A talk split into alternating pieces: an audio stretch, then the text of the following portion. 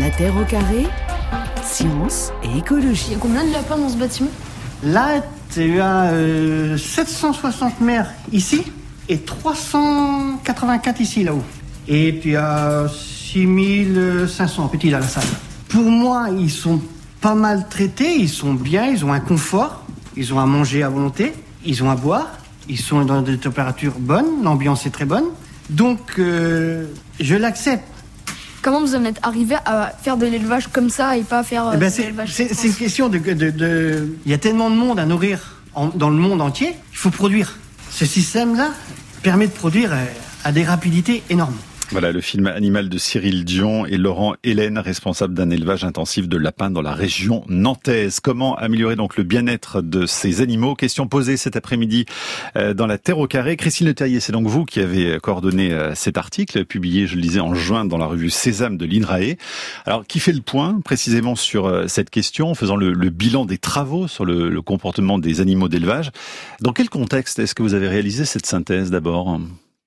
Alors cette synthèse, elle vient de la réflexion de nombreux chercheurs qui travaillons sur euh, ces questions de bien-être et l'évaluation du bien-être et qui avons euh, pendant de longues années essayé justement dans ces systèmes intensifs, puisque c'est dans ces systèmes où on trouvait qu'il y avait des atteintes du bien-être qui étaient le plus euh, marquées, Mhm. essayer de trouver des solutions pour améliorer euh, la vie de ces animaux.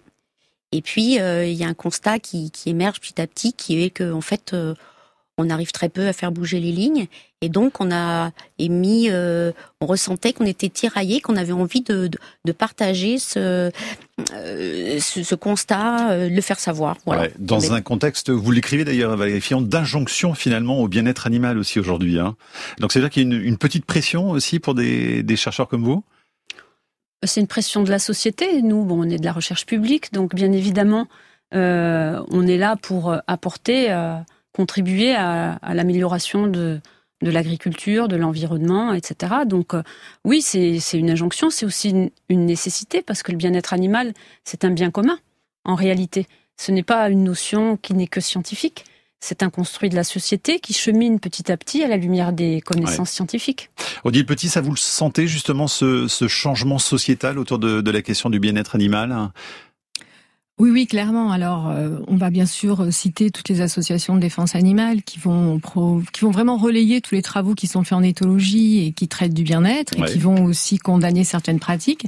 Et, et nous, on peut pas être complètement insensible. En fait, je pense qu'il est important en tant que chercheur d'exposer les faits, mais aussi euh, de pointer euh, ce qui, ne va pas. Et, donc, en effet, parce que, comme le disait Valérie, bah oui, on fait de la recherche publique, on est payé par les impôts des citoyens et on leur doit un retour, je pense. Et puis, il y a des évolutions sociétales. Il faut absolument avancer sur ces questions euh, collectivement. Et c'est de la responsabilité de pas que de nous, au- aussi des citoyens et des consommateurs, comme on dit. Et Odile Petit, finalement, le, le rôle de scientifique comme vous aujourd'hui, c'est quoi exactement au sein de, cette question? Parce que on a le sentiment, justement, en lisant votre synthèse, que ce qui importe, c'est de pouvoir observer l'animal euh, à hauteur d'animal, précisément. Hein.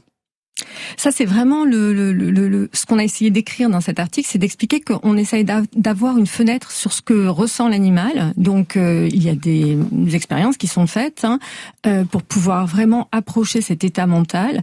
Euh, L'idée, c'est de, de démontrer que les animaux ont des émotions Mhm. et que pour respecter leur bien-être, eh bien, il faut comprendre ces émotions et pour améliorer le bien-être, il faut leur procurer des émotions les plus positives possibles et diminuer au maximum la survenue d'émotions négatives. Donc ça, c'est vraiment notre mission à nous en tant que scientifiques. Et après, c'est diffuser cette information et éventuellement aider le législateur aussi à avancer sur ces questions Ouais. à la lumière de ces nouveaux faits. Bon, malheureusement, Christine Le Terrier, vous l'écrivez dès le début, hein, ça avance très très lentement, malheureusement, malgré tous les travaux qui ont été faits, et c'est aussi la, la conclusion finalement de, de cette étude, on y reviendra. On abordera aussi la question donc des émotions, hein, comment justement on arrive à définir ce que ressent euh, un animal, quelle que soit d'ailleurs euh, son espèce. Quand on parle de système intensif, on parle de quoi exactement, euh, Christine Le Terrier alors? Alors il y a différentes façons de, de, définir ces systèmes.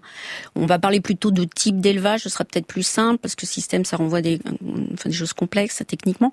Euh, nous on n'emploie pas le mot industriel qui renvoie à toute une filière, etc. L'intensif, c'est pour nous c'est quelque chose qui vise à la productivité pour une on va dire par unité de surface. Donc on va avoir un maximum de production de viande, de lait, un minimum d'unités de surface. Donc ça veut dire des élevages hors sol et des animaux qui souvent sont élevés avec des densités, c'est-à-dire des nombres d'animaux très élevés par mètre carré. Ouais, donc l'idée c'est de produire, c'est de produire, absolument. avec des vitesses de croissance. Donc ça c'est les rythmes de production aussi qui sont très importants dans cette boucle. On va on va faire que en sorte que les animaux grandissent vite ou que les reproducteurs euh, se reproduisent très vite, euh, on sèvre rapidement les animaux et ensuite on, on, retourne à la reproduction, etc. Tout va très vite parce que il faut produire, euh, apporter un maximum de produits par par par unité quoi. Ouais, justement Valérie Fillon, l'exemple finalement le, le, plus caricatural quasiment, c'est la sélection génétique. Hein. Quand on voit ces, ces, poulets qui sont sélectionnés pour grossir ultra vite, on arrive à, à des animaux qui n'arrivent même plus à se tenir debout d'ailleurs. Hein. Oui, c'est la spécialité d'ailleurs de, de Christine Le Terrier. Euh, ces animaux, la, vitesse de croissance, elle a été multipliée euh, par trois ou quatre en, en, quelques décennies. Et, et, donc on arrive finalement à des animaux qui ont des myopathies. Christine Le Terrier, on parle même pas d'ailleurs d'animaux par mètre carré, euh, mais du nombre de kilos au mètre carré. C'est ce que j'ai découvert en, lisant votre étude. Donc voilà, ça c'est, enfin, les, chiffres qu'on donne, ce sont les chiffres de la réglementation européenne. Hein. C'est pas du tout quelque chose qu'on a sorti de nulle part. C'est vraiment la référence. C'est pour ça qu'on se permet de dire que des fois les références sont sont pas assez exigeantes puisqu'en fait on, ne parle même plus d'animaux au mètre carré, on parle de kilos d'animal au mètre carré quoi. Et quelle proportion ces élevages intensifs représentent aujourd'hui en France et dans le monde, mais d'abord en France?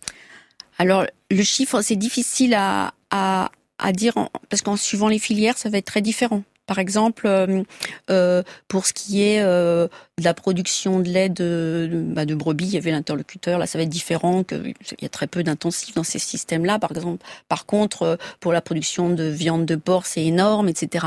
Mais en gros, si je ne me trompe pas, on considère qu'il y a à peu près 8 animaux mangés en France sur 10 qui, est provient d'élevage intensif. C'est-à-dire que ces, ces élevages euh, de type intensif, ils sont peu nombreux, mais produisent une quantité énorme. Donc, du coup, les consommateurs ont surtout tendance à manger hmm. cette viande-là. C'est celle-ci qui est la plus répandue. Et cette viande de ces produits animaux. Les exploitations françaises sont plutôt un peu plus petites que la moyenne européenne. Oui, C'est-à-dire que nous, nous prenons euh, euh, des petites fermes, on va sans doute y revenir tout à l'heure, alors qu'on est déjà plutôt dans une moyenne basse hein, en France. Mais la tendance, elle est à l'augmentation de la taille euh, de ce qu'on va appeler les exploitations agricoles, du fait euh, de la politique agricole commune, de, certains gros leviers que, enfin, qu'on a du mal à maîtriser. Mais euh, en France, c'est plutôt, on dirait plutôt plutôt bas par rapport à la mmh. moyenne européenne. Euh, malgré tout, euh, il reste encore beaucoup d'élevage intensif à, notre sens. Odile Petit, ce qu'on peut dire, c'est que ces, ces, animaux, finalement, euh, dans ces élevages intensifs, n'accèdent quasiment jamais à l'extérieur. C'est aussi une des caractéristiques, finalement, de ce système. Oui, dans les élevages intensifs, en fait, euh, l'idée c'est de la production, c'est le maximum euh, d'animaux, de kilos produits euh, au mètre carré, et donc dès que vous allez donner un parcours à l'extérieur, et eh ben ça va, ça va compliquer la chose. Donc en mmh. effet, il n'y a pas, il n'y a pas forcément d'extérieur, et clairement par rapport aux besoins euh, des individus, eh bien les, les individus ne, ne, ne, peuvent pas exprimer leur comportement naturel. Et une atteinte à l'expression de ces comportements naturels, c'est une atteinte au bien-être. Ouais. Vous citez ce rapport Brambell hein, dans les années 60, en 65 très exactement, qui énonçait les cinq libertés fondamentales des animaux captifs, qui sont l'absence de faim, de soif et de malnutrition, l'absence de stress physique ou thermique, l'absence de douleur, de lésions et de maladies, l'absence de peur et de détresse, et puis enfin la possibilité pour l'animal d'exprimer les comportements normaux propres à son espèce. Euh, là, évidemment, aucune, aucune, de ces libertés n'est respectée finalement dans l'élevage intensif. Hein. Alors quand même, on peut pas, on peut pas dire ça, euh, parce qu'il y a quand même un souci qu'on dit de bien-traitance, c'est-à-dire comme le dit l'éleveur dans, dans, le film Animal, on va donner aux animaux une bonne alimentation, on va calculer les conditions d'ambiance de sorte qu'il n'y ait pas de stress thermique, de sorte que les animaux soient au mieux possible. Oui, euh, on va veiller à ce qu'ils ne tombent pas malades, ça n'intéresse personne, les animaux malades. Mais en revanche, quand on va commencer à s'adresser à l'expression des comportements et à l'état émotionnel des animaux, mm. là, il est clair qu'il suffit pas d'avoir une assiette pleine euh, pour se sentir bien et atteindre un état de bien-être. Mais même là, dans ce que vous dites, il peut y avoir des nuances. Quand vous dites on va leur donner euh, bien à manger, euh, si on leur donne des, du soja qui vient du Brésil, qui est pas du tout forcément en plus leur, leur alimentation naturelle, s'il n'y a pas dans les dans les cinq libertés là la possibilité d'exprimer les comportements normaux propres à l'espèce quand ils sont entassés comme des comme des dingues, c'est compliqué. Si je, si je, peux me permettre, en fait, il y a la question de, enfin, quand on parle, on va parler par exemple d'aliments. Euh, en général, c'est des aliments qui sont très bien étudiés pour correspondre aux besoins de l'espèce. Ce qu'il y a, c'est que ces animaux pas variés. Les animaux, souvent, ont un aliment. N'ont pas le choix, etc., puisqu'ils sont dans ce bâtiment, ils ont cet aliment-là. Mais malgré tout, il y a des conditions où, en fait, il y a des rationnements. C'est-à-dire qu'il y, a y a quelques conditions d'élevage où, en fait, les animaux vont être rationnés, n'ont pas à manger à volonté. C'est le cas des truies, ça peut être le cas des reproducteurs, c'est-à-dire les parents des poulets en élevage, bah, eux, ils sont très rationnés. Mmh. Donc c'est plutôt à ce niveau-là, des rationnements quantitatifs. Après, la qualité de l'aliment, évidemment, elle est meilleure s'ils ont un accès au plein air, parce qu'ils vont pouvoir euh, gratter. Si je prends une poule, elle va mmh. pouvoir gratter, elle va pouvoir aller chercher autre chose, les lapins vont pouvoir les brouter, etc. Mais Forcément, ça va être meilleur. Mais voilà. Mais souvent, le problématique en élevage intensif au niveau de l'alimentation, c'est surtout, ouais, on va dire l'accès euh, à une diversité et l'absence de rationnement qu'on aimerait bien ne pas, pas voir de rationnement. Allez, on va se retrouver dans un instant. Beaucoup de réactions déjà évidemment sur cette question sur la page de la Terre au carré et puis on verra évidemment quelles sont les émotions ressenties parce que évidemment pour pouvoir dire qu'un animal euh, ne bénéficie pas de bien-être, il faut pouvoir d'abord identifier ses émotions et c'est aussi l'objet de vos travaux.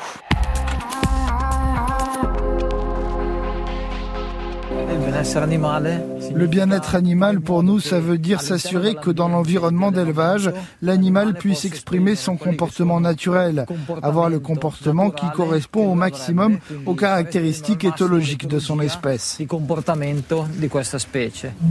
Dans cet élevage près de Crémone, les porcs sont élevés partiellement en plein air. Ils ont plus d'espace pour bouger que ce que prévoient les normes européennes et disposent de plus de paille pour s'ébattre ce qui notamment réduit leur stress. La qualité de l'air et la température sont constamment mesurées dans la porcherie, également équipée d'une caméra. Les données sont consultables en temps réel sur un smartphone. Sur ce site en particulier, nous avons installé une unité de contrôle développée par une start-up qui nous permet de contrôler minute par minute les principaux paramètres environnementaux du bien-être animal. Grâce à ce type de gestion, nous avons pu réduire de manière importante notre utilisation d'antibiotiques. Euronews en 2021, donc dans un élevage de porc à Crémone, en Italie. Odile Petit, Valérie Fillon, Christine Leterrier, scientifiques, sont nos invités pour parler du bien-être animal dans les élevages. Euh, Valérie Fillon, vous, y croyez, vous, aux technologies pour améliorer la vie des animaux, ou c'est un peu cosmétique selon vous? Alors je ne sais pas si c'est cosmétique, mais ce qui nous semble prépondérant euh, pour garantir un, minimum de bien-être animal, c'est la relation homme-animal. Et il, le regard de l'éleveur, il sera jamais remplacé par tous les capteurs qui soient. Mhm. Après, le premier capteur très simple qu'on utilise très souvent, c'est le thermomètre. Et bien sûr, il ne s'agit pas de retourner à l'âge de pierre. On a des technologies qui peuvent faciliter la vie, faire de la, de la caméra surveillance, euh, qui peuvent aider et vraiment euh, améliorer le confort et le suivi des, animaux. Mmh. Mais on ne peut pas dire que le pilotage tout numérique euh, remplacera finalement le rôle de l'éleveur. Odile Petit, donc les arguments que vous présentez dans cette synthèse sont centrés sur l'expérience vécue par les animaux. C'est comme ça que vous, vous l'étudiez, vous l'exprimez, en évitant au maximum les projections anthropomorphiques. Comment est-ce qu'on arrive à définir les émotions alors des, des animaux, s'il vous plaît? Alors, l'émotion, la définition, c'est une réaction transitoire à un événement déclenchant qui entraîne des modifications qui vont être comportementales et physiologiques. Et puis, on a une composante subjective de l'émotion qu'on va inférer à partir de ces expressions comportementales et physiologiques. Ce qu'il est important de, de retenir, c'est que les réponses émotionnelles des animaux, ce ne sont pas des simples réflexes. Les animaux, ils, ils font un traitement cognitif des informations de quand ils perçoivent dans leur environnement. Et donc, c'est pas un réflexe. Donc, c'est réellement un ressenti. Et c'est ça qui est compliqué, en fin de compte, euh, à mesurer, à évaluer. Et comment vous faites, qui fait l'objet de nos travaux. Comment vous le mesurez alors, on a des vous observez comment On a des paradigmes expérimentaux où on va, par exemple, décider de tester la réaction d'un animal à un événement soudain. Pour savoir si ça lui procure euh, une émotion de peur, euh, une émotion euh, de d'anxiété, etc. Donc on fait on, fait des contrôles, on fait des groupes expérimentaux où il y a des animaux qui subissent qui subissent enfin à qui on va faire apparaître un objet soudain et soudainement un objet inconnu et mhm. puis d'autres animaux qui vont être dans les mêmes dispositions et où on va pas faire apparaître cet objet et on va comparer les réactions et on va se baser. Alors si on peut, on va enregistrer la fréquence cardiaque, etc. Mais si jamais on prend des indicateurs posturaux, comportementaux, la position des oreilles, la posture de l'animal, si jamais il est frisé, c'est-à-dire, c'est-à-dire s'il est, il bouge plus, etc., ou s'il a une réaction de sursaut, sont des, des, des réactions qui nous permettent, nous, après, d'inférer l'émotion parce qu'on sait exactement la question qu'on pose à mmh. l'animal. Alors il y a plein d'émotions hein, qu'on découvre aussi finalement, la peur, la colère, la déception, l'ennui, voire le dégoût et le plaisir. Donc ça, ça fait partie de la palette d'émotions. Valérie Fillon, quand vous travaillez sur les lapins, comment vous procédez? Est-ce que vous arrivez à travailler justement sur les élevages intensifs? Alors moi, je travaille euh, pas vraiment sur les élevages intensifs, puisque justement, euh, par choix, euh, je me suis orientée vraiment sur des alternatives. les alternatives. Parfois, on va quand même faire des mesures sur des animaux qui sont en claustration pour avoir des éléments de comparaison, car par exemple quand on veut faire la palette d'activité de l'animal, l'étude des comportements, il est bien d'avoir euh, finalement le, miroir euh, dans le système d'élevage dominant. Mmh. Euh, mais donc on fait un petit peu comme Odile l'a dit, c'est-à-dire qu'on fait des, des mesures des activités des animaux, donc on va regarder ce qu'ils font, noter combien de fois on observe ce comportement. On va suivre aussi des animaux particuliers. On va également euh, chercher des signes d'émotion positifs euh, par des attitudes corporelles. Les lapins, même s'ils ont la réputation d'être peu expressifs, en réalité, quand on arrive à décoder leur, leur posture et leur gestuelle, mais par exemple, un, animal, euh, un lapin qui se trouve très confortable et très détendu, il va se jeter brutalement sur le côté, comme dans, donne l'impression de faire une syncope. Et en réalité, il fait ce qu'on appelle un flop. Euh, de bien-être. De bien-être. Imaginez, vous, vous, rentrez chez vous. Ah, c'est comme moi sur mon lit le soir. Canapé. voilà. voilà. Et donc les lapins peuvent exprimer vraiment leur confort. Et je n'ai jamais observé de flop sur des lapins euh, en cage euh, intensive. Mm, ben oui, d'autant qu'ils auraient du mal à avoir de la place pour le faire, j'imagine déjà, non? Je pense qu'ils trouveraient toujours la place de se coucher quand mm. même, mais euh, mais c'est surtout le confort n'est pas au rendez-vous. Question de Laurent sur franceinter.fr, est-ce que certains animaux ont plus d'émotions que d'autres, dit le petit? Alors ça, c'est une question difficile parce qu'en fait, on n'a pas encore euh, testé tant d'espèces que ça sur la même batterie. En fait, l'idée, ce serait d'avoir une batterie de tests qui nous permette de comparer toutes les espèces entre elles. Et euh, c'est pas forcément. En plus, chaque espèce va avoir son répertoire comportemental, va l'exprimer d'une façon différente.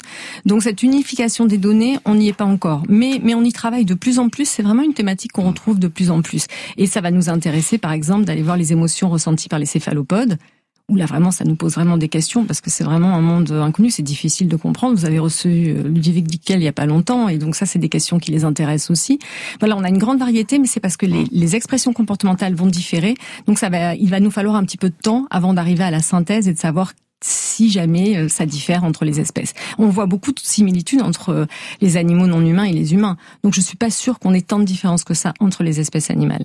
Christine Terrier. Oui, je voulais juste faire une remarque. On peut aussi faire une comparaison à l'intérieur de l'espèce, c'est-à-dire qu'en fait, euh, même si c'est pas plus d'émotions, c'est plutôt des qualités d'émotions qui vont être différentes. Les, tous les animaux dans la même espèce, on, voit des questions de personnalité, de tempérament, qui vont faire que les animaux vont réagir différemment à des situations données.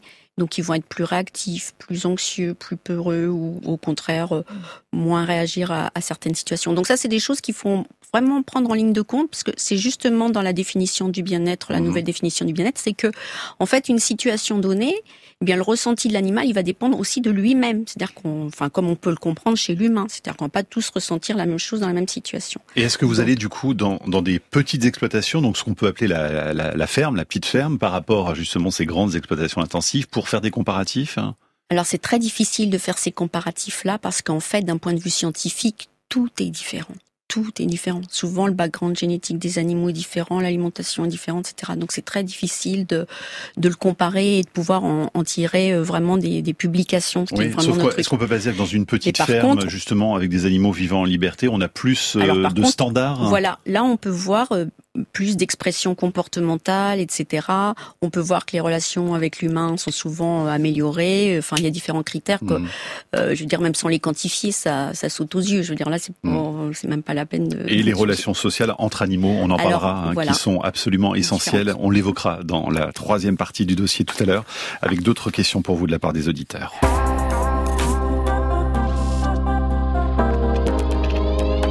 Trois scientifiques dont le travail est justement d'étudier le bien-être animal. Odile Petit en duplex de France Bleu Provence et avec nous en studio Valérie Fillon et Christine Leterrier. Odile Petit, euh, on l'a amorcé tout à l'heure dans la discussion, euh, la question des relations sociales qui est très importante pour euh, les animaux. Évidemment, impossible pour des lapins en cage ou des poules d'avoir justement ces relations qu'ils ont naturellement d'habitude. Oui, si on reprend les caractéristiques naturelles de l'espèce, mais en fait, on a beaucoup d'espèces domestiques qui sont des espèces sociales et donc qui, dans leur environnement naturel, euh, nouent des relations avec des congénères. C'est-à-dire vous avez des préférences, on appelle ça des affinités. Oui. Vous avez également des relations de dominance-subordination, bien évidemment, parce qu'il faut s'organiser pour un accès euh, prioritaire à la nourriture, etc. Mais en tout cas, la vie d'un animal, c'est une vie sociale. Alors elle est faite euh, des rebondissements, euh, des frustrations, parce qu'un autre a eu à manger, etc. Mais c'est pas grave, c'est ça qui fait euh, le piment de la vie. Et ça, en effet, c'est pas du tout le cas. Et, et un isolement social, c'est clairement une altération du bien-être euh, chez les espèces sociales. Et, et ça, ça, ouais. c'est pas acceptable pour obtenir, pour atteindre un état de bien-être optimal. Et Valérie Fillon, avant de passer aux questions des, des auditeurs, chez les lapins, par exemple, euh, les générations se, vivent ensemble ou alors sont complètement séparées? Alors, vous voulez dire en élevage Oui, en... en, élevage intensif. Hein. En, bah, en élevage, c'est il y a une conduite par bande. Donc les petits en fait restent avec leur mère jusqu'à leur sevrage, à peu près à ouais. l'âge de un mois, puis sont restent en fait en groupe de frères-sœurs ouais. jusqu'à leur âge d'abattage qui est aux alentours de deux mois et demi, euh, mm -hmm. voilà, 10-11 semaines. Mais ça veut dire qu'il y a certains apprentissages qui ne sont pas faits entre les, les adultes et les, les petits? Alors, de fait, euh, l'apprentissage de la vie en groupe euh, est, est, complètement déstructuré. Il n'y a pas d'apprentissage qui se font. Les adultes sont élevés en individuel et seules les lapines euh, sont en contact avec leurs petits. Et leurs petits restent en contact après entre jeunes pendant six semaines, le temps qu'ils soient envoyés à l'abattoir. Donc, il n'y a pas vraiment euh, de, de, développement de compétences sociales, comme la sociabilisation congénère, mmh. alors que le lapin, en fait, est une espèce qui a une exigence de structuration euh, sociale euh, équivalente à peu près à celle des primates. C'est-à-dire qu'il y a des affinités, des hiérarchies. Euh, le groupe s'organise en groupe familial autour d'un couple dominant, et donc de fait, en élevage, impossible. Euh, impossible. Et donc, euh, pour l'instant, euh, les tentatives d'élever de, des, des, animaux en groupe, euh, à part les très jeunes, sont, sont infructueuses. Hein. Ça déclenche des bagarres qui peuvent aller jusqu'à euh, des blessures euh, mortelles. Émilie nous dit sur franceinter.fr, je confirme, mon lapin euh, qui vit en liberté fait plein de flops. Ah. On, a aussi, on a aussi un message de Ola qui écrit, quand on est pour le bien-être animal, on arrête de les exploiter et donc de les manger. Qu'est-ce qu'on répond à ça, Christine Le Terrier? Effectivement, à quoi ça sert d'essayer de faire aux animaux, leur donner de bonnes conditions si de toute façon derrière c'est pour les abattre? Alors ça, c'est un point de vue, euh, je dirais que c'est un point de vue de citoyen. Moi, en tant que scientifique, je peux pas prendre position là-dessus. Je n'ai que ma position personnelle que je peux exprimer. Pour ma part, effectivement, j'ai pas mangé de viande, je mange très peu de viande et je suis restée des années sans en manger. Mais bah, ça, attendez, je dirais que ce n'est pas un point de vue. Nous, dans notre point de vue de scientifique, nous maintenons que l'élevage est nécessaire, enfin nécessaire et possible, s'il est fait dans de bonnes conditions. Attendez, sauf que, pardon, mais vous écrivez quand même, il est possible de s'alimenter en consommant moins de protéines d'origine oui, animale. Donc c'est quand même une façon de dire qu'il faut alors, manger moins de viande. Alors de toute façon, voilà, c'est ça. C'est-à-dire que Donc vous le dites quand même. Ça, on le dit, oui. C'est-à-dire que c'est que si on veut améliorer dans le futur, dans les pistes, améliorer euh, les conditions de ces animaux, il faudra avoir moins d'animaux élevés, c'est sûr. Eh ben, c'est pas rien de le dire de Donc, la part des en scientifiques fait, quand même. Et ça, euh, ça veut dire consommer moins de, pro de produits d'origine animale.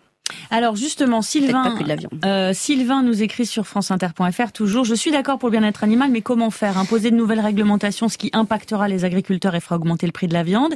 Et après, avec la mondialisation, les grands groupes iront encore plus se fournir à l'étranger où les règles sont moins strictes. Les gens veulent de la qualité, mais encore du mal à y mettre le prix. Et Martin va aussi dans ce sens en disant c'est le consommateur qui fait notre agriculture et qui demande de, de la viande. Alors euh, Comment on se sort de cette espèce d'équation complexe euh, Pour notre part, pour notre part, nous, nous pouvons. Enfin, je reviens à ce que je disais tout à l'heure, c'est notre point de vue scientifique en disant le bien-être animal dans ces systèmes-là n'est pas respecté. Donc c'est une chose. Donc voilà, nous c'est, en tout cas c'est ma conclusion. Après, à la société d'en tirer ces conclusions. Il est clair effectivement, comme on le dit dans les pistes, que ça, ça sous-entendrait élever les animaux dans des petite ferme, mm. qui aurait des coûts de revient plus importants, que ça sous-entend manger moins de produits d'origine animale, mais on, y gagnerait en termes de santé, etc. Donc, il y a des solutions, je dirais, aux consommateurs de s'en emparer. Claire Via nous écrit aussi, c'est moi ou c'est encore que des femmes, désolé Mathieu, dit-elle, qui ont de l'empathie et donc qui s'inquiètent du bien-être animal. Odile Petit, c'est une question, c'est vrai, là vous êtes trois scientifiques euh, femmes. Euh, est-ce que c'est une question, euh, vous voyez dans, les chercheurs qui, qui, vous entourent, qui est très prise en main par les femmes ou il y a quand même des hommes aussi qui s'occupent de ces dossiers-là? Moi, je travaille avec plein de collègues masculins et je dirais qu'on est presque, pour le coup, il n'y a pas de sexe ratio biaisé. On est vraiment presque autant de femmes et, d'hommes. Là, il faut pas, il faut pas dire qu'il y a de l'empathie de notre part. Nous, on est des scientifiques. On fait des, des, des on, on teste des questions, on y répond. Euh, notre sensibilité, elle est en tant que citoyen et citoyenne, elle est vraiment pas liée au genre. En tout cas, c'est mon point de vue. Je ne sais pas si Valérie et Christine le partagent. Apparemment, oui. oui tout à hein. fait. Valérie Fillon, parlons des alternatives, puisque c'est l'objet de, vos travaux autour des lapins. Euh, qu'est-ce que vous étudiez alors exactement comme élevage alternatif alors? Alors bien sûr, euh, l'élevage du lapin. Ça, c'est pas une surprise. Et euh, avec certains de, mes collègues, on a choisi d'essayer de replacer le lapin au centre de l'écosystème, de l'écosystème, de l'écosystème agricole, en lui en, dans l'objectif de restaurer le bien-être animal et les comportements du lapin en le mettant à l'extérieur. Un lapin à l'extérieur. Donc on oublie les cages. Là, hein, on oublie les cages. Mhm. Euh, les lapins ont des petits abris quand même dans lesquels ils peuvent se réfugier, car c'est très important pour pour c'est une espèce proie qui a besoin pour se sentir bien d'être sécurisé dans son dans son comme espace, un terrier, hein, finalement. comme un terrier. Donc ce sont des petites cabanes dans lesquelles les lapins peuvent se mettre à plusieurs et elles sont bien confortables avec avec de la paille. Et les lapins s'organisent leur vie là-dedans. Et bien sûr, ils accèdent à des enclos. Et l'objectif C'est de mettre ces lapins euh, dans des vergers au pâturage. Donc avec, des arbres, c'est ça L'arbre joue un rôle aussi. Hein. L'arbre joue un rôle car l'arbre va prodiguer de l'ombre aux animaux quand, quand il, il, fait, il fait soleil, mais également une impression de sécurité par rapport aux, surveillances euh, euh, des prédations aériennes, hein, des oiseaux de proie, et donc contribue également à sécuriser les lapins. Et puis ça compartimente aussi leur environnement. Donc on se rend compte que les lapins arrivent même dès le sevrage à établir leur hiérarchie et à organiser leur vie au verger mhm. en relation avec ces arbres. Et aussi, ils vont arriver à manger des feuilles, manger des pommes, sont des pommiers. Et on espère, et c'est l'objet des, études, que ça puisse rompre également des cycles de ravageurs euh, des, fruitiers. Mhm. Et donc diminuer euh, les traitements euh, qu'on pourrait faire sur, sur ces arbres. Et donc, on mise sur un triangle gagnant-gagnant, homme, arbre, animal. c'est ça. Mais alors, pardon, mais euh, c'est formidable ce que vous décrivez, mais est-ce que c'est vraiment une alternative à un système euh, intensif? Alors en fait, euh, en, France, tellement ça a l'air d'être un autre modèle. Hein. C'est un autre modèle. C'est pour ça qu'on emploie le mot d'alternatif. C'est prototypique, hein, c'est inédit. En France, il faut savoir que 98, 19, bon, selon les chiffres, de lapins sont élevés en cage. Euh, nos lapins, eh bien, ils mmh. sont élevés à l'extérieur avec euh, une densité euh, tout à fait minime car ces animaux ont des petits parcours. Alors nous, pour des raisons de science, on est obligé de faire plusieurs petits parcs pour avoir des réplicas scientifiques, mais rien n'empêche de faire un parc plus grand et de mettre les mmh. animaux. Donc on est. Combien d'animaux vous avez par exemple Alors Combien de lapins vous mettez Nous, on fait des petits groupes d'une dizaine d'individus ah qui sont dans des parcs qui font 25 mètres carrés. Et Mhm. qu'on va déplacer chaque semaine pour que les animaux aient accès à de l'herbe fraîche à chaque fois. Et pourquoi vous avez choisi les lapins? Parce que je, je, je ne sais pas quelle est la proportion de consommation de lapins dans la consommation de viande en France, mais je pense pas que ce soit majoritaire. Pourquoi pas avoir choisi le porc, par exemple, qui serait peut-être du coup plus efficace comme, euh, comme technique alternative? Alors à INRAE, il y a des travaux hein, qui sont faits sur la mise du porc à l'extérieur. Euh, notre équipe, euh, historiquement, euh, euh, on lui a confié de travailler à l'amélioration des conditions d'élevage des lapins. Et donc, euh, on est un petit peu spécialisé sur cette espèce et c'est pour ça qu'on a fait ce choix.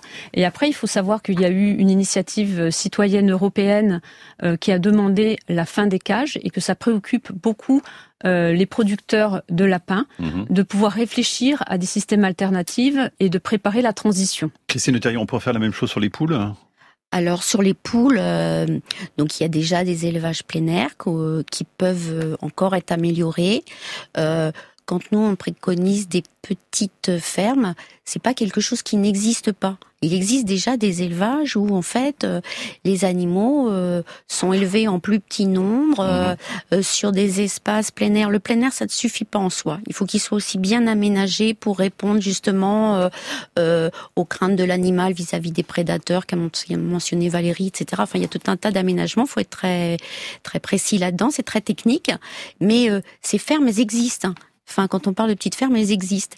Ce qu'il y a, c'est que pour le moment, euh, eh bien, euh, voilà, elles, elles sont un peu écrasées par des systèmes dominants qui sont ces systèmes intensifs. Sauf que quand on achète un poulet et qu'on va en plein air, ça veut pas dire du tout, c'est pas du tout une garantie de bien-être de l'animal, on non, est d'accord. c'est hein. là qu'il faut peut-être euh, viser des, hein. des circuits encore plus Ouais. courts pour savoir exactement euh, ce que vous avez dans votre assiette et aussi savoir que moins il y aura de, de maillons dans la distribution, plus euh, l'éleveur arrivera à vivre de sa production et aura besoin de moins d'animaux. Ça, c'est très important, cette distribution, ce Là, mode de vous distribution. oubliez un petit paramètre quand même important euh, ces dernières années qui va certainement revenir d'ailleurs là, cet hiver, c'est la grippe aviaire. Tous les élevages plein air l'année dernière étaient tous confinés et ça va recommencer. Ça, ce sont des nouveaux paramètres aussi. Ce sont des nouveaux paramètres, mais les filières vont évoluer. Actuellement, on parle de vaccination contre la grippe aviaire, qui était une solution qu'on avait mis de côté tout à fait parce qu'on pensait que c'était euh, très rare. A, B, C, D ou E Qu'y a-t-il vraiment derrière ces notes Il commence à sortir. Pour le savoir, nous avons assisté au contrôle d'un élevage de poulets. Cet inspecteur en combinaison bleue passe une demi-journée sur place.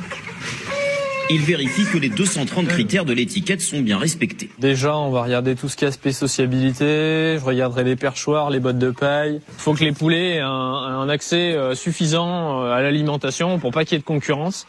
Cet éleveur obtiendra finalement un A, la meilleure note.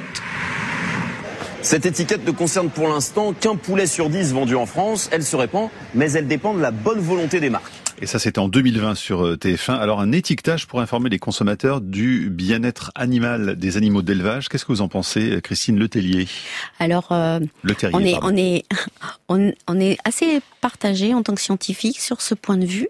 Et enfin, malgré tout, cet étiquetage, euh, il peut donner des bonnes notes à des systèmes qui restent assez intensifs. Donc c'est pour ça que je suis beaucoup sur la réserve euh, vis-à-vis de cet étiquetage. Parce que pour vous, un système intensif, euh, c'est pas possible que ce soit de Un toute façon, système euh, intensif, je vous rappelle les chiffres, hein, euh, 33 kilos de poulet au mètre carré ou 45 kilos de, de lapin au mètre carré. Mais donc la Donc une fois que c'est dit, ça, on peut essayer d'apporter toutes les améliorations qu'on veut, c'est Mmh. On n'est pas dans le bien-être animal. Donc la solution, c'est du plein air pour tout. C'est avoir euh, du plein air bien aménagé, etc. Et avoir euh, aussi des conditions, des bonnes relations avec l'humain, etc. Arrêter cette spécialisation aussi des élevages à outrance. Enfin, c'est quelque chose qu'on a développé dans notre article, mais euh, euh, le plein air n'est pas une panacée. C'est pas, c'est pas, Ouais. ça ne suffit pas. C'est une condition, on va dire, sine qua non. Il faut plus que ça encore. Mais euh, il est clair que les systèmes d'évaluation actuellement, ils sont basés sur le fait qu'on travaille avec des densités élevées. Et souvent, un élevage qui est bon avec des densités élevées va être classé bon, mais il reste avec des densités énormes. D'ailleurs, vous nous avez donné la synthèse, la conclusion justement de, de votre travail, puisque à l'issue justement de, de toutes ces pages qu'on peut lire, eh bien il y a une seule phrase à la fin, la toute dernière le bien-être des animaux dans les systèmes intensifs n'est pas possible. Voilà, vous finissez comme ça, au moins c'est on ne peut plus clair. clair. hein. Il n'y a aucune alternative possible. Vous ne croyez absolument pas à une amélioration, euh, Valérie Mais En réalité, l'amélioration, elle porte sur la réduction du mal-être. Mais si on reprend euh, finalement la définition du bien-être animal qui prévoit euh, l'expression des comportements propres à l'espèce, Mhm. euh, un état émotionnel, physique, euh, positif de l'animal, euh, on pourra jamais cocher les croix en fait. Euh, donc il y aura toujours un grand écart entre entre ce qu'on attend en termes de bien-être et ce qu'on met derrière. Donc en réalité, bien sûr, les éleveurs, leur intention c'est pas de maltraiter leurs animaux, mais entre finalement l'attendu et la réalité, Mhm. euh, ça ce n'est pas ce n'est pas compatible en fait. Odile Petit, j'étais un peu stupéfait moi en lisant votre conclusion, hein, parce qu'elle est vraiment euh, sans ambiguïté hein, du tout. Hein. Mais je pense qu'il y a un moment, euh, les faits parlent d'eux-mêmes, et donc on arrive à une conclusion logique. C'est même pas un- une réflexion citoyenne, c'est vraiment la logique. Ça n'est pas possible. Et puis, par rapport à, à- à ce qu'a dit l'éleveur euh, le répondeur tout à l'heure, en fait, euh, Ouais. on n'est pas contre les éleveurs. L'idée, c'est que les éleveurs, ils sont maltraités dans ces systèmes intensifs. Alors lui, il n'est pas donc, justement euh, d'un système intensif. Hein. Je, faut vraiment oui, le oui, préciser. justement. hein, que- Donc, non, mais il avait pas envie d'écouter l'émission parce qu'il s'est dit qu'on mettait tout dans le même sac. Bien Ouais. évidemment que tout n'est pas dans le même sac. Il y a des éleveurs qui font un travail extraordinaire et généralement ils sont très proches de leurs animaux. Mais, mais le film Animal l'a très bien montré. Cet éleveur de lapins, euh, Là, on est il dans est complètement intensif, criblé hein. de dettes. Ouais. Et, et voilà, c'est un vrai souci euh, pour l'éleveur lui-même. Ces systèmes intensifs, la maltraitance, elle est aussi au niveau de l'humain. D'ailleurs, on a Lucie qui nous écrit sur franceinter.fr euh, faut ajouter le bien-être de l'éleveur intégré à l'agro-industrie, presque toujours étranglé financièrement, seul dans ses bâtiments qui puent, hyper connecté à tous ses outils de contrôle et ses machines. Témis nous écrit également les améliora- euh, améliorations possibles, c'est la désintensification, l'élevage en plein air avec des conditions de vie éthiques. Nous sommes avec mon conjoint en cours d'installation agricole pour produire du porc dans le Var. Ce sera à l'ancienne en Garrigue, mais dit-elle compliqué pour l'intensif puisque pour le porc, les sols ne sont pas du tout favorables. Faudrait des surfaces très importantes pour pas abîmer les terres. Vous êtes d'accord, Christine Le Terrier Alors il y a, il il bien sûr derrière tout ça, il y a des problèmes techniques. hein. Le, porc, par exemple, il a tendance à faire des trous, enfin à fouiller dans la terre, et donc il y a des terrains qui s'y prêtent pas du tout. Donc c'est voilà, il il y a des questions techniques pour arriver à avoir des bonnes conditions, et il y a encore des progrès à faire dans ces systèmes euh, alternatifs aussi. hein. Merci beaucoup à toutes les trois. Merci pour euh, ce travail euh, scientifique qui nous éclaire aussi sur ces questions. On peut le dire d'ailleurs, hein, cette synthèse sur le site de l'INRAE, c'est la revue Sésame. Et puis j'invite tous les éleveurs, quels qu'ils soient, à réagir à cette émission. Vous pouvez nous appeler sur le répondeur pour nous dire un petit peu comment vous vous situez par rapport à ce débat. 01 56 40 45 45. On diffusera vos messages demain et j'espère que Lionel aura quand même écouté l'émission. La Terre au carré est un podcast France Inter.